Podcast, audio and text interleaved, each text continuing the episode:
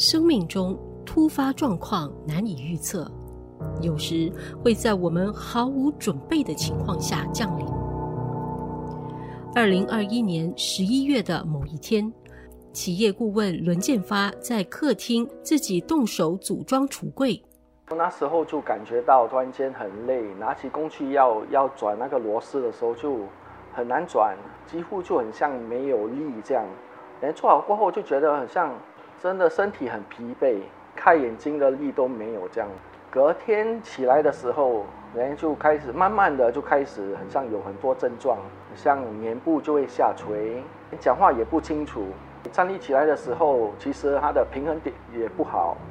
然后我就靠着墙慢慢走向我太太，刚刚说我感觉很像很奇怪。然后他看到我的脸这样，他就讲说应该是中风了，说就直接，你 know 叫车，然后我们就去医院。当时才四十三岁的建发，就在毫无预警的情况下中风，半身瘫痪。说那时候真的是很恐惧，然后就回想到爸爸那时候二零零七的那一年，其实他也是中风。当晚他就进入了一个 coma 的状况，连又进去 ICU，隔了四天过后他就过世了。真的不知道会不会好起来，多数都跟你讲说其实是会好起来的。然而两年后的今天，我眼前的剑发已经康复的几乎和常人无异。他是怎么做到的？过去两年的康复之路，他又经历了什么？访问当天，建发刚从公司回到家，他行动自如，语言表达清晰，外表看起来并不像是中风患者。回想起病发那一天，他仍历历在目。中风的时候其实很奇怪的，他不是一次过全部全部来，他就越来越糟，这样就感觉越来越没有力。说起初你去了 A N E 的时候，他就会叫你讲说做一个做一个 test，你就要。用你的手指指你的鼻子，然后再指那个医生的手指。第一次做的时候，我还讲说，诶，H 还可以，我还以为讲说可能没有那么严重哈。做了 CT scan 或者是 MRI 这两个 test 过后，就知道其实是真正中风了。连那时候他就叫我做同样的一个测试，连我就点我的鼻子了过后，我就哇，要找他的手指真的是找不到，这样过后的几个钟头之内，连就半身就瘫痪了，手指就动不了了。当时还是冠状病毒疫情期间，建发前后住院两个月。说那一时也是其实很孤单，因为是在 COVID 时时期，说也没有人可以真正的去探访你，只有在后期的时候，他们才给一个人来看。所以那一段时间，你的中风的那个情况算是很严重的，真的是很严重，就感觉很像失去半个身体咯。很多东西以前很自然的，就变成很现在很难做。很多简单的上厕所都不可以，因为你其实根本都不可以站立起来了。讲话当时其实都不清楚。出院时，他仍需坐轮椅，生活不能自理。但是他告诉自己，必须要想尽办法尽快康复。在 Asian Community Hospital 的尾端，其实我就就是我的转捩点，我就关注讲说看要怎样做复健，能。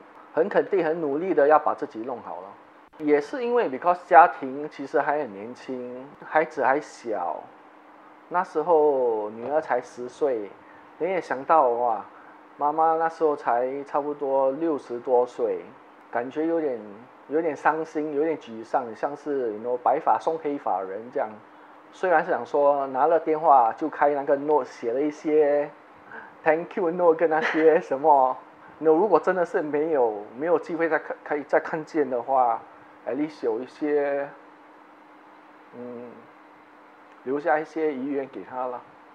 我就开始自己的，你能规划下一步应该找些什么物理治疗师或者是职业治疗师来帮我，这样的恢复我的身体，这样。于是建发开始了他的康复之路。他知道。中风后的六个月非常关键，必须积极做复健。他同时接受中医针灸，到医院做复健，回到家也每天做至少两到三个小时的复健运动。他也上网找资料，制定适合自己的复健方法。其实我去了丹东星，他们就跟我讲说，其实不需要做这么多。完，当时我是这样想，如果我也没有做这么多的话，我也可能没有那么快好。过了一年了过后，我真的是收集了很多不同 A 到 Z 的 exercise 啦。你最少都会收了差不多整五十多种、七十多种这样的。知道多久你才看到效果？最少我都做了半年，他才看得到效果。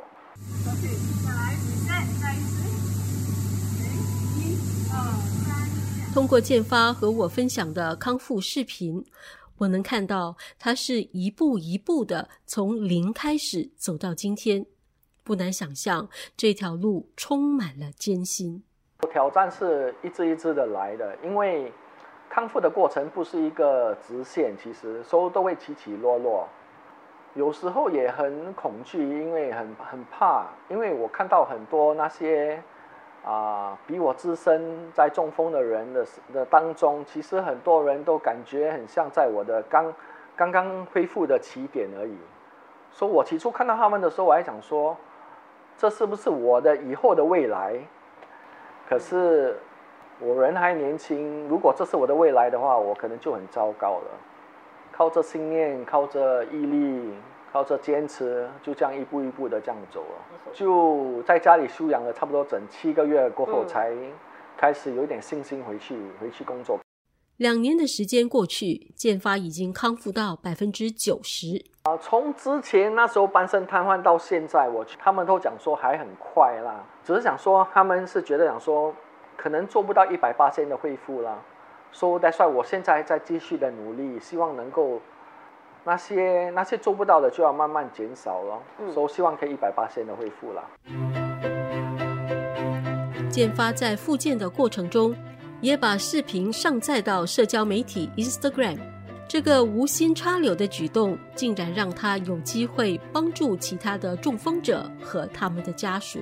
会做 Instagram 的这个上载，起初是为了要帮自己看自己的的进度怎么样，另外一方面是讲说要靠这 visualization 来帮自己的恢复，也很感激那些人来直接来跟你联系，讲说。你的视频其实帮了很多，他们就从中学习我到底做了些什么附件的 exercise，然后就在家里自己的复制他这样的一个 exercise，然后啊不单单只是在新加坡，有些去了国外，现在暂时最远的还去到南非啊，而且南非的那一个还真的是看了还很心酸，其实因为他们那边真的是资源很少，说他就看了我的视频过后，真的是。来自己 try 做 stretching，或者是啊做一点 strengthening 的 exercise，在 Malaysia 也有几好几位来直接跟你联系，讲说哦，他有他的女儿带他的爸爸，知道他中风，可是就不想帮助自己，然后就叫我。跟他联系，等看看可不可以开导他这样的一个概念，所以就感觉很像是为了这个 IG 的这个上载的这个东西，结果就变成很像在帮人家来做一点开导性的东西，或者是有些人觉还觉得讲说，我开始很像变成物理治疗师了了。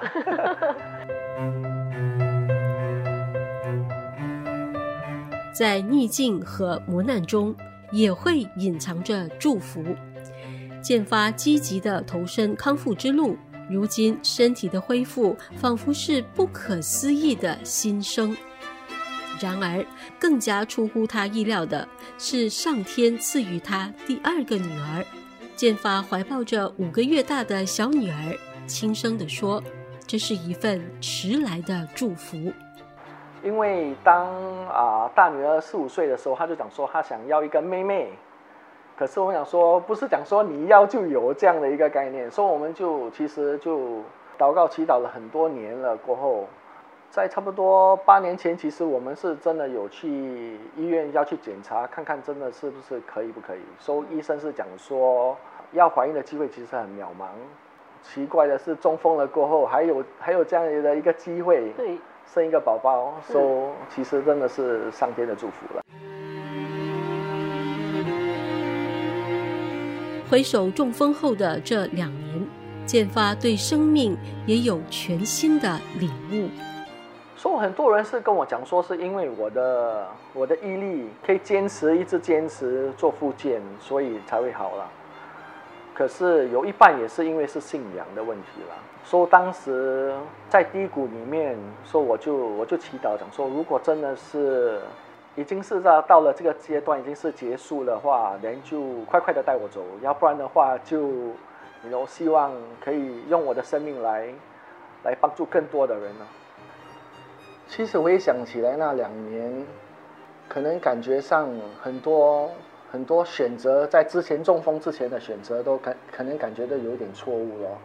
因为那时候真的是很拼命的工作，人也规划的很远，把现在的我就没有那么的想法，就活在当下，也不要想太多，因为其实我真正也不知道可以活多久，可以现在做的东西，为什么不要现在做了？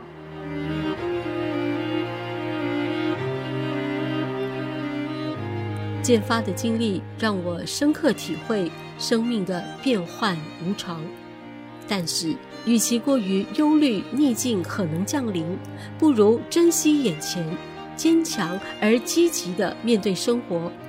只要不放弃，一切皆有可能。